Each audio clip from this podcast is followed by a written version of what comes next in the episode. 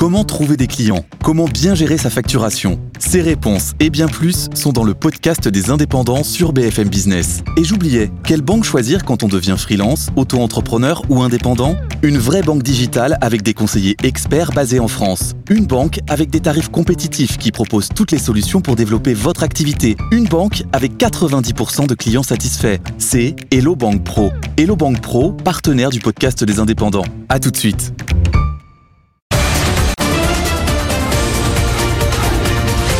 Good Morning Business. Culture Geek.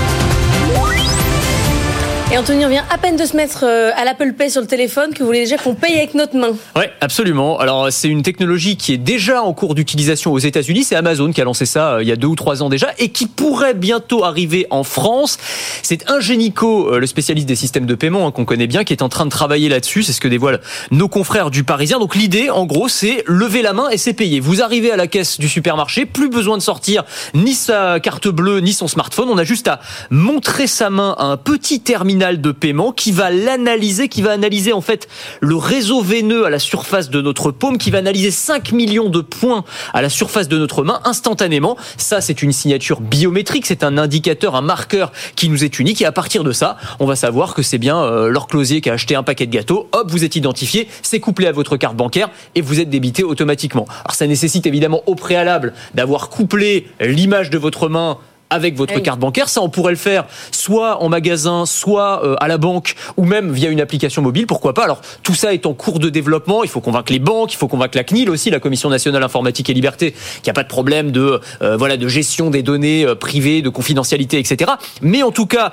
les choses avancent et on voit bien l'intérêt que ça peut représenter. Gain de temps, évidemment, dans les supermarchés. Alors, c'est bien pour le consommateur, c'est bien pour le commerçant. Il n'y a plus besoin de rien sortir. Ça se fait euh, sans couture de manière extrêmement simple. Et puis, on peut imaginer aussi plein de déclinaisons. Amazon, par exemple, est déjà en train d'imaginer euh, décliner euh, cette euh, technologie de, de paiement par la main dans les stades de, de foot, par exemple, ou de baseball ou de foot américain. où On pourrait s'en servir pour remplacer son billet. hein. on, on monte sa main et on entre dans le stade, tout simplement. Remplacer les cartes de fidélité ou même dans les entreprises pour remplacer son badge, par exemple. C'est vraiment une étape vers euh, la suppression de tout objet euh, euh, physique entre, entre nous et le commerçant, par exemple. Bah, c'est un peu ça le sens de l'histoire, c'est on supprime les intermédiaires, quoi. Grâce à la biométrie, grâce à, aux, aux marqueurs qui nous sont uniques, on n'a plus besoin du tout d'avoir un appareil, on n'a plus besoin de carte, on n'a plus besoin de smartphone. Alors c'est vrai euh, pour la reconnaissance de, de, de, de la paume de la main, mais ça va être vrai aussi pour la reconnaissance de la voix. Il y a certaines banques qui proposent maintenant une authentification. Vous allez prononcer une phrase et on va analyser votre spectre L'iris vocal. aussi. L'iris, absolument, c'est un autre marqueur biométrique. Le visage, la reconnaissance faciale. Alors,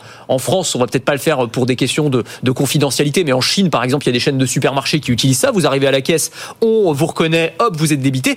Et l'idée, c'est vraiment d'aller vers euh, des technologies de paiement qui sont sans contact et sans couture. C'est-à-dire, vous avez même plus l'impression que vous êtes en train de payer. C'est C'est pas finalement très ça. bon le pour les vendeurs de sacs et de portefeuilles. hein. Alors ça c'est vrai. Pour les vendeurs de sacs et de portefeuilles, euh, c'est toujours pareil. Hein. C'est quand il y a une technologie qui arrive, il y a C'est le moment de vendre vos actions LVMH. Oui. et peut-être qu'ils s'y mettront, peut-être qu'ils vont y réfléchir, mais On c'est hyper. un sac vide.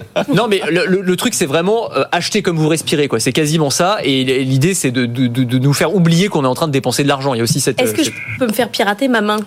Oui. Alors c'est une bonne question. Vous avez. allez Alors, couper votre main. En conférence de rédaction, certains ont demandé, on ne Ah, donnera pas de absolument. Et si on vous avait coupé la main, des drôles d'idées quand même. alors ça ne fonctionne pas. C'est-à-dire Ah. que si on vous coupe la main, euh, les- le système est quand même bien fait. Il est capable d'analyser la circulation de l'hémoglobine à l'intérieur de la Ah, main. c'est et donc si on vous coupe la main, normalement, ça fonctionne plus. Mais enfin bon, euh, c'est c'est- voilà. C'est c'est À voir sur place quand même. à voir sur place. Non, mais par contre, vous posez une vraie question. C'est-à-dire que le, le- le problème de la biométrie, c'est que oui, c'est beaucoup plus pratique, c'est beaucoup plus difficile à pirater qu'un mot de passe ou qu'un code PIN. Mais si dans l'éventualité on se fait pirater, et ça peut quand même arriver, c'est quand même beaucoup plus embêtant euh, de perdre ses empreintes digitales ou l'image de son visage que de perdre un code PIN qu'on peut facilement. On change moins facilement de visage que de code PIN. hein. Absolument. On ira là-dessus. Merci Anthony. Ça dépend pour qui. Oui. Et si vous aimez la tech et l'innovation, je vous propose de me retrouver dans Le meilleur reste à venir. C'est le podcast qui veut vous donner envie de vivre en 2050, à retrouver sur le site de BFM Business et sur toutes les plateformes.